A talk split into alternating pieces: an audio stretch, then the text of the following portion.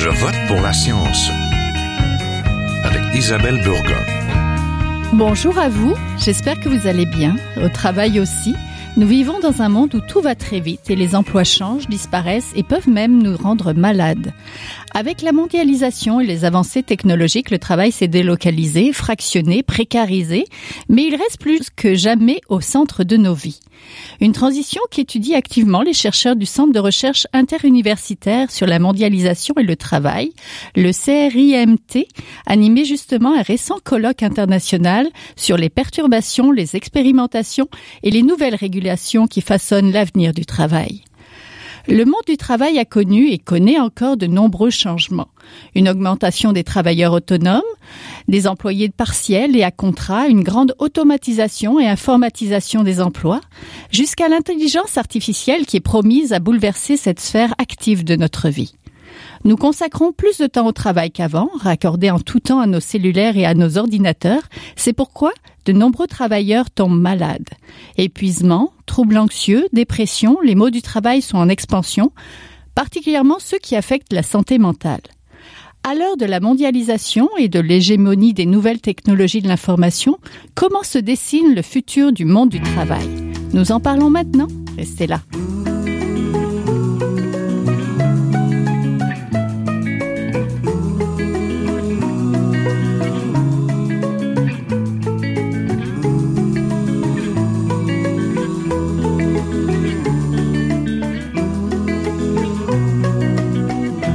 Parler du monde du travail, de son évolution et de ce qu'en sait la science, je suis en compagnie de Christian Pinsonneau, ergonome certifié, chargé de projet à Antract, spécialisé en ergonomie en milieu de travail. Bonjour. Bonjour.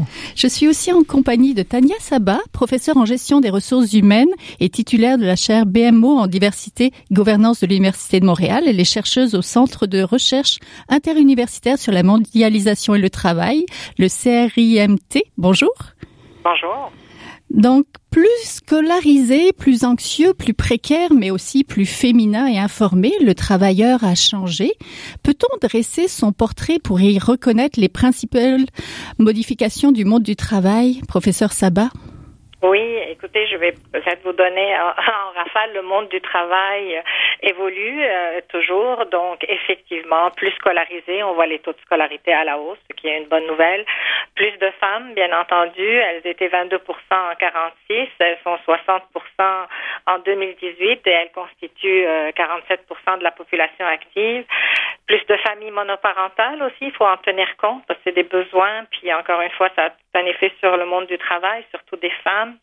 L'immigration est aussi plus visible. Depuis quelques années, on voit, elle est beaucoup moins européenne. Elle provient davantage de pays qu'on associe évidemment aux minorités euh, visibles.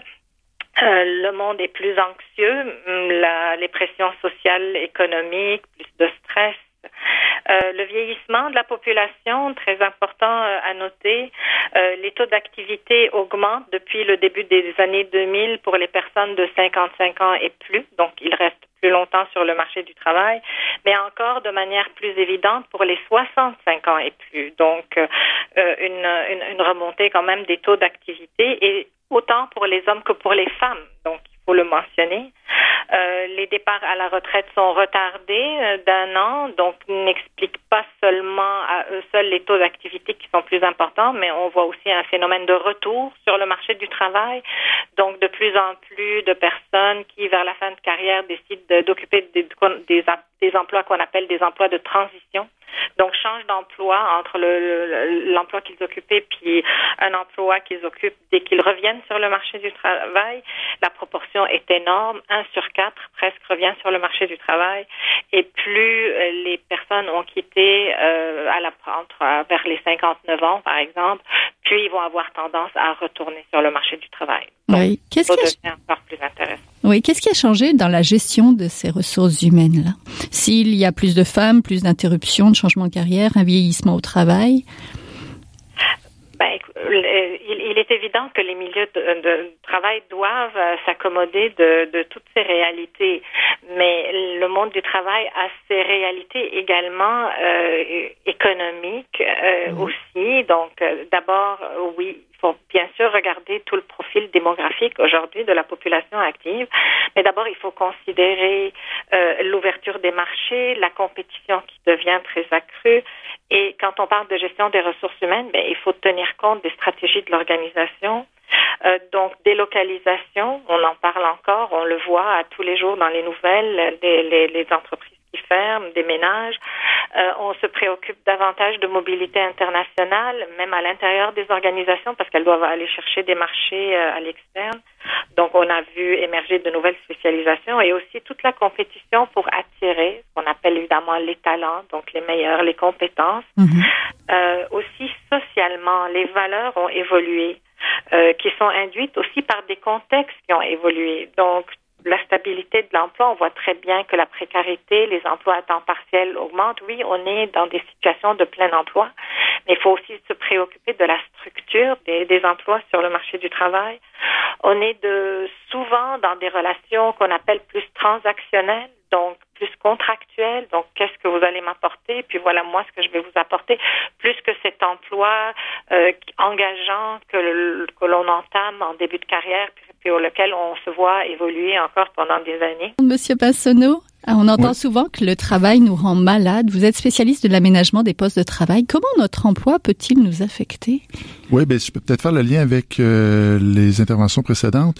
Je veux dire, le milieu a changé en termes de, de travailleurs, de population et tout, ce qui amène des enjeux, c'est-à-dire que le plus en plus avec ces difficultés-là, euh, les entreprises cherchent à assurer la présence en santé des travailleurs à leur poste au sens que les gens restent plus longtemps, reviennent au travail, des immigrants et tout, euh, plus de proportion de femmes. Donc, les entreprises cherchent vraiment essentiellement à, faire trois choses. Ce qu'on voit dans les tendances, c'est qu'ils cherchent au départ à s'assurer de gérer les risques.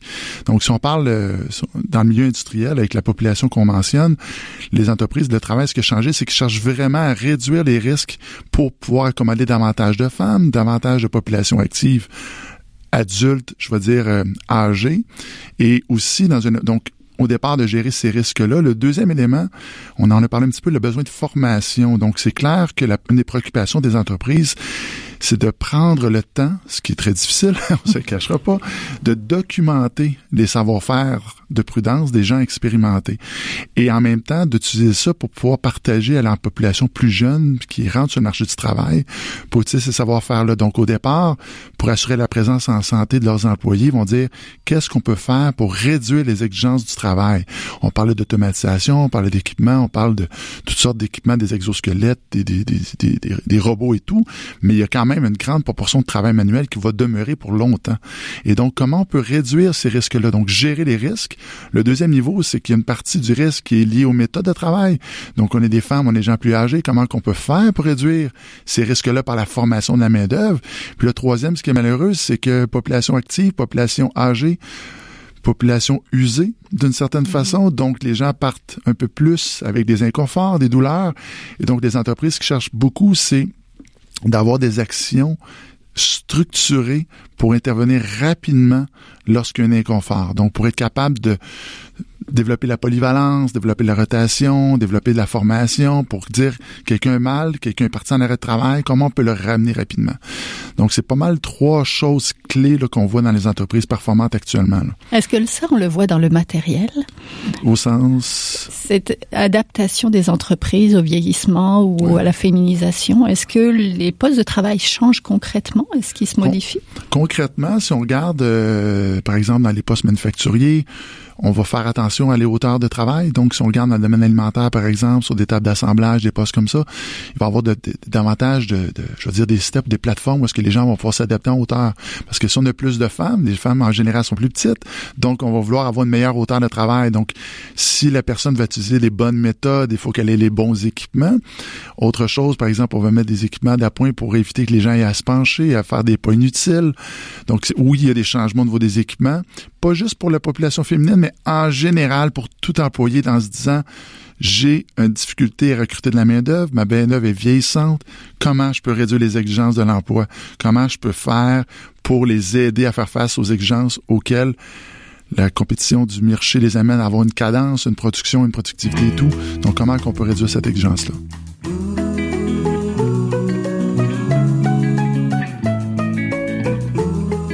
Vous êtes toujours à Je vote pour la science, là où la science rencontre la politique, une émission produite par l'agence Science Presse. Vous pouvez visiter son site internet au sciencepresse.qc.ca. Professeur Sabat, c'est quelque chose qui vous intéresse? Ça, les travailleurs vieillissent mais restent actifs, les générations se côtoient aussi, qui n'ont pas toujours les mêmes expériences et compétences de travail? Comment réussir ce mélange des générations au travail? Oui, j'ai étudié cette question sur euh, quelques années maintenant en essayant de d'expliquer euh, la cohabitation des générations. Il faut quand même dire que la, le phénomène n'est pas nouveau. Qu'il y ait des plus âgés, des plus jeunes euh, dans un milieu de travail, sur le marché du travail, ce n'est pas une nouveauté. Euh, ce, qui est, ce qui est différent par rapport à ce qui se passait avant, euh, c'est d'abord le fait que les gens restent effectivement plus longtemps en emploi. Euh, c'est le fait que le fait de se côtoyer, on se côtoie sur un, plus long terme. Et aussi, ce qui change, c'est ces carrières qui ne sont plus linéaires. Donc, cette idée de on étudie, puis on travaille, puis ensuite on part à la retraite, ben, on, suit de moins en moins ce, ce, parcours linéaire. Le parcours est devenu beaucoup plus euh, on étudie, on travaille, euh, on réétudie, on se réoriente, on fait autre chose, on revient sur le marché du travail et maintenant on quitte et même on revient. Donc cette, cette euh, façon de voir la carrière de manière autre ben, fait en sorte évidemment qu'il y a encore plus de diversité en termes d'âge, donc dans les milieux de travail. Y a-t-il vraiment des conflits, des grandes différences générationnelles? Je les ai étudiés un peu sous toutes leurs formes pour en arriver à la conclusion que il n'y a pas tant de différence que ça entre les générations parce qu'il y a autant de différences à l'intérieur d'une génération qu'entre des générations. Par contre, les différences que l'on retrouve sont beaucoup plus associées au secteur, donc des secteurs qui sont plus en proie à de grandes transformations versus des secteurs qui sont peut-être plus, qui ont été plus à l'abri des changements à travers le temps.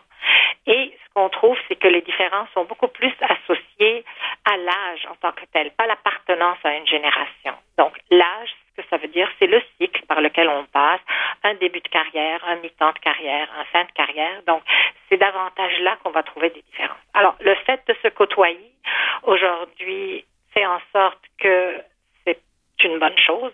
Le monde travail est dans une telle évolution, dans une telle perturbation, c'est qu'on a besoin de toutes les diversités. Les plus jeunes amènent les nouvelles compétences, des nouvelles formations, mais les plus âgés ont quand même euh, toute la mémoire organisationnelle, corporative, ont toute l'expérience, donc tout le, le, la connaissance expérientielle qui vient alimenter des systèmes qui doivent être revus, qui doivent être modifiés. Je pense qu'aujourd'hui, qu'on est à une étape où il faut tout regarder, il faut prendre en considération toutes les compétences que l'on peut avoir, et d'autant plus que quand on sait combien euh, le, la population active est constituée de personnes quand même qui sont euh, plus âgées, ben, écoutez, les milieux de travail doivent en tenir compte. Ce qu'il faut aussi ajouter, c'est qu'on voit de, de, de moins en moins la segmentation de, de la population active seulement en termes d'âge. Il faut regarder les questions d'intersectionnalité.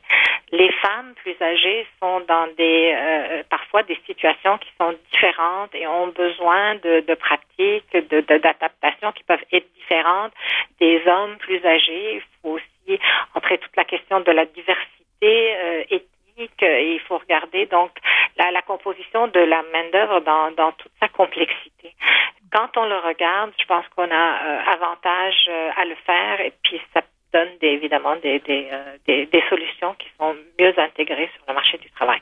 Une bonne pratique peut servir à plus qu'une personne, plus qu'une caractéristique. On pense par exemple aux questions d'équilibre travail-famille ou autres qui s'adressent peut-être aux plus jeunes, mais on ne peut pas dire qu'il s'adresse exclusivement aux jeunes ou seulement les jeunes devraient en bénéficier. On peut en bénéficier à tout stade de, de, de son parcours professionnel.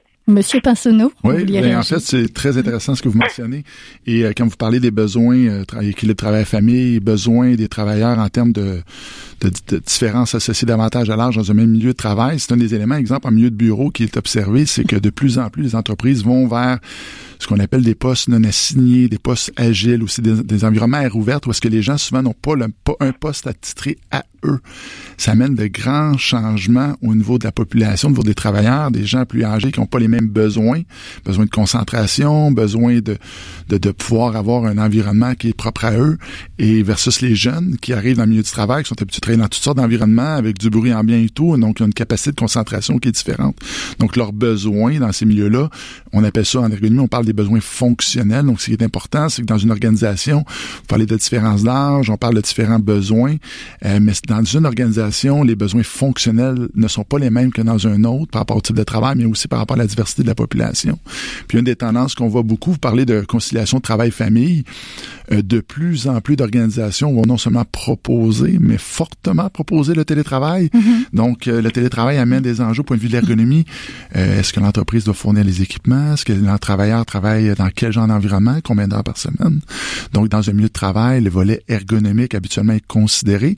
Malheureusement, souvent, c'est pas toujours les bons choix d'aménagement qui sont faits parce que les besoins fonctionnels de la population ont pas été bien analysés. Mais si on va à l'autre opposé, euh, du spectrum, si on peut dire, dans le télétravail, c'est encore là, le travailleur a de l'autonomie et s'installe un peu comme il veut. Euh, c'est le fun pour le travail famille. Souvent, les gens vont avoir une grande fierté de ça. Ça leur permet d'avoir de, la, polyvalence, de la souplesse dans leur horaire. Mais comme employeur, euh, qu'est-ce qu'on s'assure comme environnement pour les gens au milieu, euh, à la maison, par exemple, quand ils font leur travail? Parlons un peu technologie. Devrions-nous avoir peur que l'intelligence artificielle et les autres technologies, je pense à la robotisation, les drones, viennent bouleverser le monde du travail? Et qu'est-ce que l'intelligence artificielle peut apporter à ce monde de travail-là? Professeur Sabat? Excellente question, je pense aussi euh, très à jour. Euh, il est clair euh, que toute la question de l'avènement du numérique, cette quatrième révolution industrielle, l'intelligence artificielle va avoir certainement son impact sur les milieux de travail. si on regarde un peu la, structure du monde du travail, comment elle a évolué sous la dernière révolution industrielle, qui en était une technologique aussi, euh, on a euh, rapidement se développer des emplois hautement qualifiés. On s'attendait à la disparition des emplois sous-qualifiés. Finalement, ils ont diminué. Et puis, ce sont les emplois intermédiaires routiniers qui ont subi les plus grosses pertes. Donc, que se passera-t-il avec cette révolution euh, industrielle, avec robotisation, intelligence artificielle? Donc, comme je le disais au début, ça brouille un peu la sphère biologique, la sphère physique avec la sphère euh, du, du, numérique. Euh, toute une nouvelle, de nouvelles conceptions euh, qui arrivent, la façon de, de voir le travail.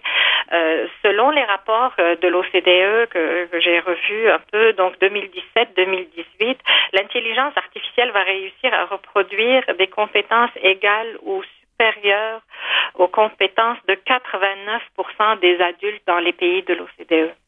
Euh, au Canada, 10% des emplois vont subir plus de 70% de transformation. 25% auront les tâches modifiées à plus de 50% Donc, il est clair, l'anticipation n'est plus, la préoccupation est réelle. Euh, maintenant, euh, qu'est-ce qu'il faut, sur quoi est-ce qu'il faut mettre l'accent, de quoi faut-il vraiment euh, se préoccuper? Ben, Il est clair que pour l'instant, ce qu'on voit, c'est que les travailleurs euh, peu qualifiés vont encore une fois resupporter le plus gros coût des ajustements. Donc, euh, l'automatisation des emplois va encore une fois probablement pousser les emplois vers une qualification qui est plus importante. Et donc, on revient à ce défi de voir, d'avoir à gérer toute l'inégalité de du fait euh, de entre les des si vous voulez des doubles citoyennetés, des gens peu qualifiés qui subissent un peu tous les aléas de cette nouvelle façon de, de voir les choses, de cette nouvelle technologie euh, du numérique qui entre dans nos vies, versus ceux qui finalement prennent la vague puis restent un peu à à l'avant-garde, puis qui vont être euh, recherchés par les organisations. Donc, vous voyez, c'est la course aux compétences, c'est la course au développement de ces nouvelles compétences génériques, avancées, en littératie, numératie, euh, manière de pouvoir euh, concevoir les choses pour pouvoir rester évidemment un pas en avant et ne pas subir un peu toutes les difficultés. Est-ce qu'on le sait? Comment ça va affecter nos emplois? Peut-être pas de manière encore euh, très claire, mais on peut certainement bâtir la feuille de route pour, euh, pour y arriver. Donc, il faut commencer à les anticiper, euh, ces compétences, il faut les rebâtir, il faut analyser les emplois. Et là, il faut le faire de concert avec des gens qui travaillent en intelligence artificielle. Il faut le faire de concert avec les, les, les écoles, les collèges, les, les universités il faut le, faire aussi donc euh, en, bâtissant des nouvelles formes de partenariat, des nouvelles formes de, en, prenant compte de toute la diversité à l'intérieur de l'entreprise, toutes ces formes et donc de la connaissance, de prendre la connaissance existante, mais de bâtir cette nouvelle connaissance. Écoutez, c'est tout un nouveau mandat euh, qu'il va falloir regarder et regarder rapidement faut aussi considérer que les incidences sociales de toute cette révolution euh, sur les milieux de travail est importante.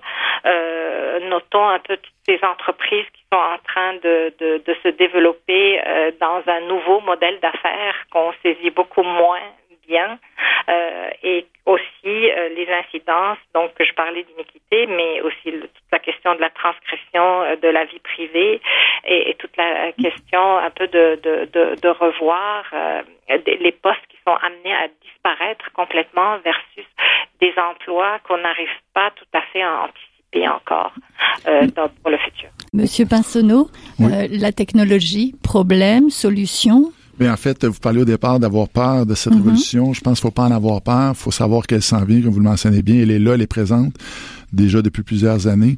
Le défi euh, qu'on voit dans les entreprises, c'est que les gens chargés de ces projets-là, qui vont chercher pour des objectifs de productivité, d'efficience ou autre, c'est déjà en cours. Donc l'idée, c'est que ces gens-là doivent tenir compte de certains critères de base très, très simples pour que les gens qui vont être encore en poste, qui vont travailler avec ces robots-là collaboratifs parfois, que des critères de conception soient considérés. C'est-à-dire que on parle d'analyser le travail, analyser mm-hmm. les emplois, mais il faut, faut, la base de l'ergonomie, c'est, il va y avoir quand même des humains quelque part dans ce processus-là. Il faut analyser leur travail réel. Donc, qu'est-ce qu'ils vont réellement faire? Quelle sera également l'interaction à ce niveau-là?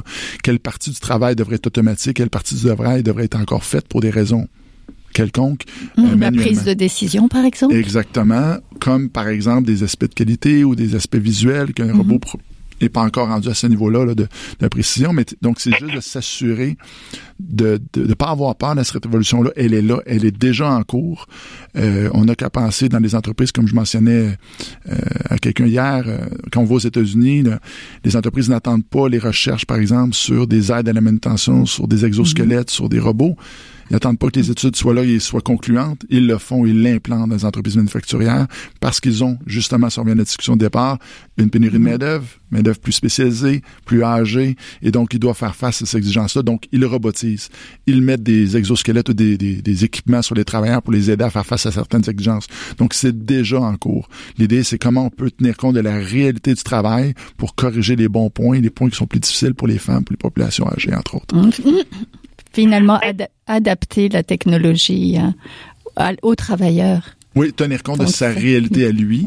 Et souvent, c'est une étape qui est malheureusement négligée. C'est que quelqu'un qui a 30 ans d'expérience et on a un chargé de projet ou un ingénieur qui a 30 euh, ans, peu importe, et qui arrive et qui prend pas compte de cette réalité-là pour développer la robotisation, développer les aides quelconque euh, au niveau de ou autre.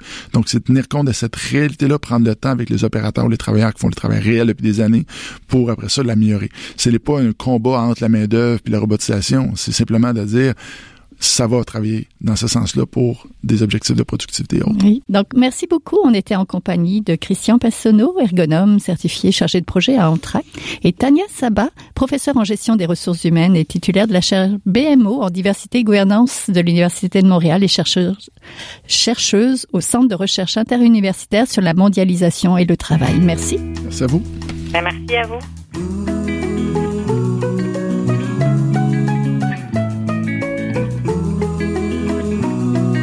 C'est maintenant le temps de passer le micro à notre scientifique éditorialiste, là où un chercheur réagit à un sujet d'actualité.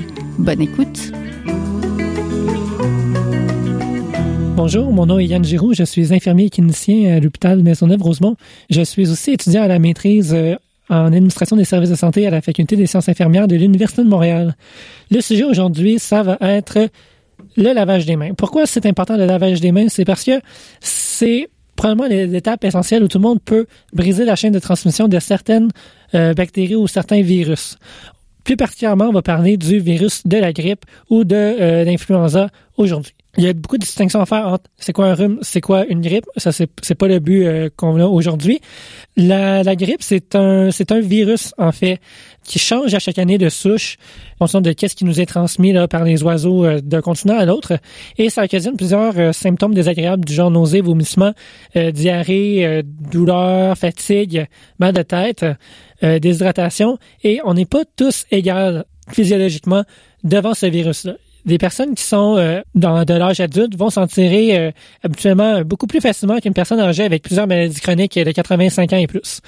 Ça pourquoi je crois que c'est une, euh, une bonne chose de parler de lavage des mains aujourd'hui et de parler de comment, se, comment ça se transmet euh, le virus de l'influenza. Premièrement, ça se transmet par gouttelette ou par contact indirect. Ça veut dire que si quelqu'un euh, vous parle, fait quelques positions et vous l'avalez, bien, vous êtes à risque de contracter. Si au contraire quelqu'un éternue euh, dans sa main et touche une poignée de porte et que c'est pas lavé les mains entre temps et vous touchez la poignée de porte et vous mangez votre sandwich, ben en fait vous avez des chances d'attraper la grippe. Et de façon un petit peu plus insidieuse, parfois dans des réunions de famille ou dans un restaurant, un buffet plus particulièrement, il y a beaucoup de chances d'être en contact avec différentes bactéries ou virus. Faut, faut pas non plus capoter là, mais euh, disons qu'un buffet, c'est une belle, euh, une belle opportunité pour des bactéries de croître et de se reproduire parce que c'est chaud et c'est humide. Donc euh, personnellement, j'y vais une fois de temps en temps, mais pas dans la dans la période de grippe parce qu'il y a tous les ustensiles, toutes les pièces qui nous servent à nous servir dans la nourriture, qui potentiellement peuvent nous jouer des tours et nous faire contracter ce fameux virus. Donc, des méthodes de précaution, le lavage des mains, c'est super important. Il y a beaucoup de gens qui rentrent à la toilette, qui se lavent les mains en 5 secondes et qui en ressortent. Ce à quoi je les regarde bizarrement habituellement et je les juge.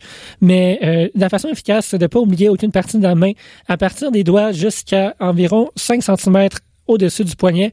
Habituellement, si on a le temps de chanter Frère Jacques et de frotter l'ensemble des mains, tant euh, le dos, la paume, le doigt dessous les ongles, les pouces, entre les doigts et surtout les poignets. Habituellement, euh, entre 30 et 60 secondes, le temps de chanter Frère Jacques en complet, c'est une bonne euh, façon de prévenir pour pas avoir la grippe euh, soi-même ou ne pas la transmettre. Donc, en résumé, si vous aimez les autres et même si vous ne les aimez pas, essayez, s'il vous plaît, de briser cette chaîne de transmission de la grippe. Ça va aider à la santé de tout le monde. Et on se revoit prochainement pour une prochaine capsule. C'est tout pour cette semaine. Je vote pour la science est une production de l'agence Science Presse avec Radio VM, à la régie Daniel Fortin, à la recherche de l'émission François Cartier, à la réalisation de l'émission et au micro Isabelle Burguin. Si vous voulez réécouter cette émission, restez à l'écoute de Radio VM. Nous avons des rediffusions durant toute la semaine.